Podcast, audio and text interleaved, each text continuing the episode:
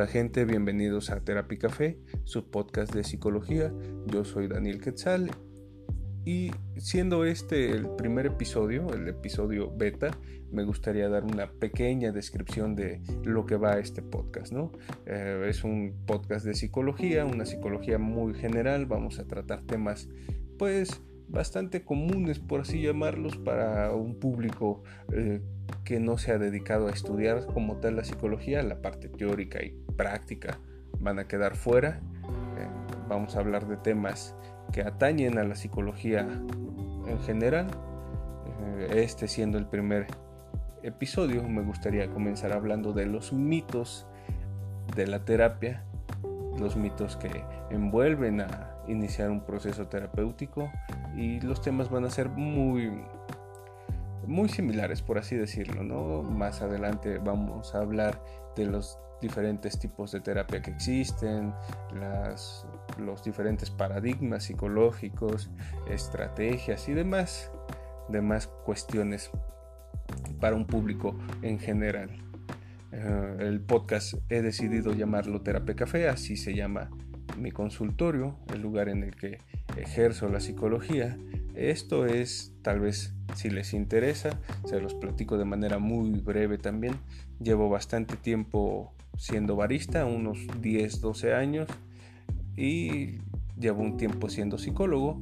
Entonces decidí unir mis dos grandes pasiones y formar terapia y café. De hecho, así me pueden encontrar en Facebook es la página Terapia Café. Eh, ¿Y qué es Terapia Café? Terapia Café es un espacio donde las personas pueden recibir o iniciar o crear o co-crear un espacio terapéutico, una sesión terapéutica y demás, ¿no? Básicamente es donde tomo café y doy terapia o hago terapia, dependiendo de cómo quiera verse.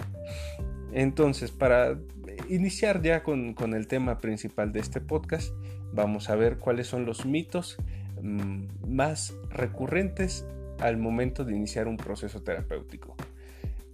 El mito número uno y que he escuchado frecuentemente es que es para locos, que no van a terapia porque no están locos. Y esto claramente es mentira, ¿no? Ah, la terapia psicológica es para todas las personas y creo que esto es algo que se expresa muy poco o se sabe muy poco. Todos y cada uno de nosotros podemos iniciar un proceso terapéutico sin necesidad de que haya una situación emergente en nuestras vidas. Si bien se es más conocido que las personas que tienen situaciones delicadas en su día a día, en su vida o pasan por un evento delicado, por así llamarlo, inician un proceso terapéutico, cualquier persona es libre de iniciar un proceso, simplemente con las ganas de empezar el proceso.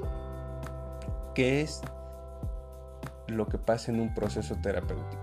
¿Y por qué no es para locos? Bueno, en un proceso terapéutico depende bastante del tipo de terapeuta y del tipo de corriente que se elija, pero básicamente es así. La persona se presenta, mm, habla de lo que quiera hablar, el terapeuta va a hacer algunas preguntas, va a ahondar en los temas, va a hacer una retroalimentación y se van a descubrir varias situaciones que no se han descubierto, no necesariamente malas, por así llamarlo, ¿no? Pongo malas entre comillas porque las situaciones son. Lo cual nos deja lo siguiente, todos tenemos situaciones, situaciones que experimentamos día a día y nos hacen vivir y tener experiencias gratas o ingratas. Entonces, todo eso se puede hablar en un proceso terapéutico. No es necesario estar en una situación límite o en una situación estresante para iniciar un proceso terapéutico. A grandes rasgos. También se dice que la psicología no ayuda o que no se cree en la psicología. Y la psicología mm, no es que busque ayudar, por así decirlo, y tal vez suene un poco contradictorio. Ah, lo mismo, dependiendo de la corriente que se elija para un proceso terapéutico, no todos brindan ayuda. Para dejarlo más claro, hay dos o tres corrientes que le dicen a la persona qué hacer, que es un punto que vamos a tocar más adelante.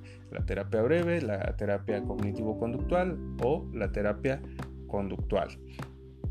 Son los únicos tipos de terapeutas que generan una estrategia para decirle a la persona qué hacer. Por así decirlo, ¿no?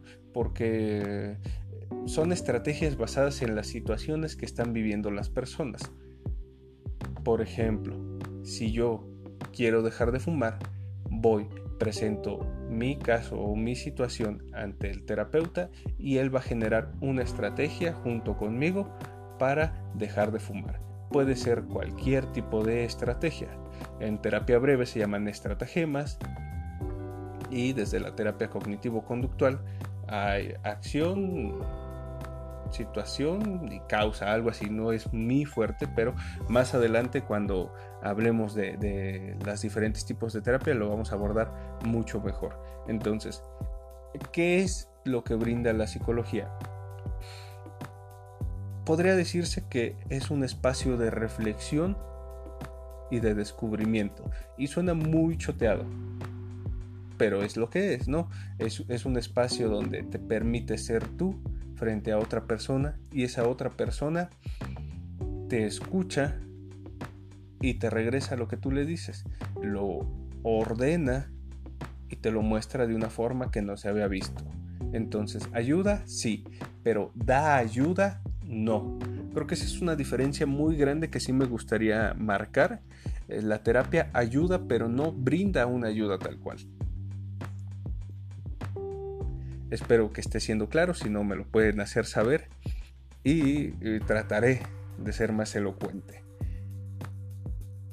¿Qué pasa cuando precisamente te abres frente a otra persona, cuando te desnudas emocionalmente frente a otra persona? Eh, y este es otro mito que me gustaría abordar. Las personas creen que los terapeutas juzgamos a nuestros pacientes o clientes y esto es completamente falso, ¿no? No somos una autoridad moral. Creo que eso es un punto clave para desmitificar esta situación. Somos personas, somos seres humanos tan comunes como ustedes que no tenemos ninguna autoridad moral para juzgar a nadie. Se cree, se tiene la idea de que los psicólogos ah, no se enojan, no se molestan, no son celosos, no tienen situaciones límites, no, no viven estrés. Y esto es completamente falso, ¿no? Somos personas completamente iguales, que vivimos situaciones similares, estrés similar, que también tenemos situaciones límite. Entonces, precisamente por eso, porque nos enojamos, porque podemos tener celos, porque podemos eh, cometer errores, cuando una persona se abre frente a nosotros, no lo juzgamos, lo acompañamos, lo escuchamos y hacemos las preguntas pertinentes para ahondar más en el tema, no para juzgar. Esa es, la diferencia entre eh, hacer una terapia con morbo y una terapia con intenciones de explorar. Las preguntas van a ir dirigidas al tema de la persona, a, lo que está hablando la persona. No se van a ir por las tangentes, no van a ser preguntas que tengan nada que ver con la situación, van a ser preguntas muy concretas que tengan que ver exclusivamente con la situación de la persona. Por eso es que no juzgamos. Evaluamos, sí, hacemos exploraciones y demás, pero juzgar jamás. Otro punto importante es la privacidad. Al igual que los abogados tenemos un protocolo de lo que se dice en terapia se queda en terapia no, no lo platicamos, no lo hablamos con nadie más, no lo compartimos, mm, no llegamos a casa a contar a nuestras parejas a quién atendimos y a quién no. Eh, lo que pasa cuando una persona habla un tema delicado o un tema cualquiera es, se queda ahí, Se queda en el consultorio, se queda entre esas dos personas, se queda en esa terapia que se creó y hasta ahí. Si bien, eh, al menos durante mi carrera, se comparten casos, son casos de personas que ya han fallecido o de personas que prestaron su situación para la parte de investigación, se le llama anamnesis y hay muchísimos de esos casos en internet, lo puedes buscar tú, anamnesis psicológica y van a salir infinidad de casos que son con los que practicamos. Mm, otra situación en la que se pudiera comentar un caso con otra persona es con un colega y es para solicitar otro punto de vista, pero no se hace ni con morbo ni con la intención de dañar o, transgredir a la persona, ¿no? como repito, los psicólogos somos personas y a veces las situaciones que nos llegan a terapia son tan delicadas o son tan complejas que no tenemos eh, la capacidad de llevarlos nosotros solos. Entonces, sí se puede compartir con un colega, con nuestros supervisores. yo lo hago así preferentemente. Supervisor es la persona que me supervisa cuando yo doy terapia para que no dé una mala terapia. Es un psicólogo que tiene una especialidad para poder supervisar, son doctores, son maestros y demás, ¿no? Y entonces,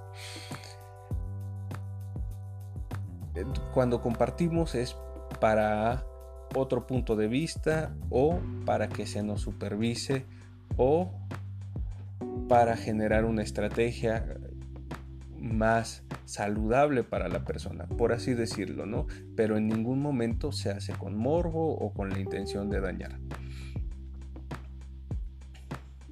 Estos son los más ah, importantes, por así decirlo.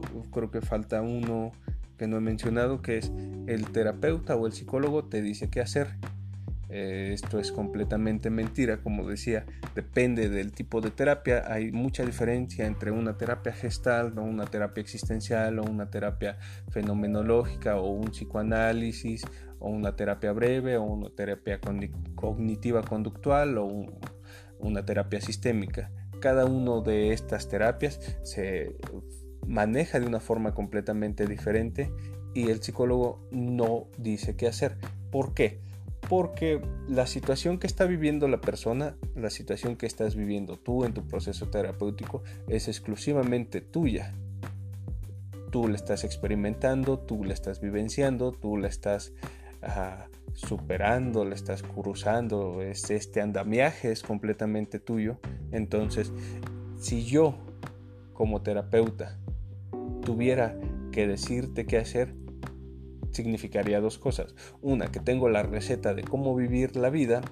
Y dos, que conozco y he vivido exactamente lo mismo que tú para decirte qué puedes hacer y qué no.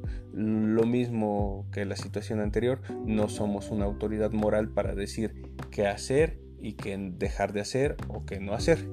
Eh, si bien la terapia breve y la terapia cognitiva conductual generan estrategias, son estrategias que no tienen que ver con la elección humana, con este libre albedrío, son estrategias que si nos vamos a la teoría real y concreta, la persona, el paciente o el cliente tiene que desarrollar su propia estrategia y el terapeuta solo la pule o da puntos de vista que pueden ayudar a que sea una mejor estrategia. Entonces, yéndonos a lo real, ni siquiera esos dos tipos de terapia le dicen a la persona qué hacer.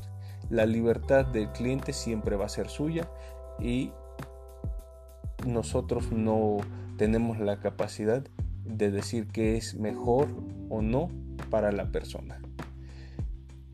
Eh, estos son los mitos más comunes que he encontrado dentro del proceso terapéutico. No sé si ustedes conozcan algunos más, si me lo quieran hacer saber, si conozcan más o puedan generar una lista de otros mitos para tomarlos más adelante, o si tengan alguna duda en específico sobre la terapia, me la pueden hacer saber en los comentarios y yo estaré al pendiente. bueno, por mi parte es todo, me despido, agradezco mucho que estén escuchando y iniciando este podcast conmigo y por mi parte es todo.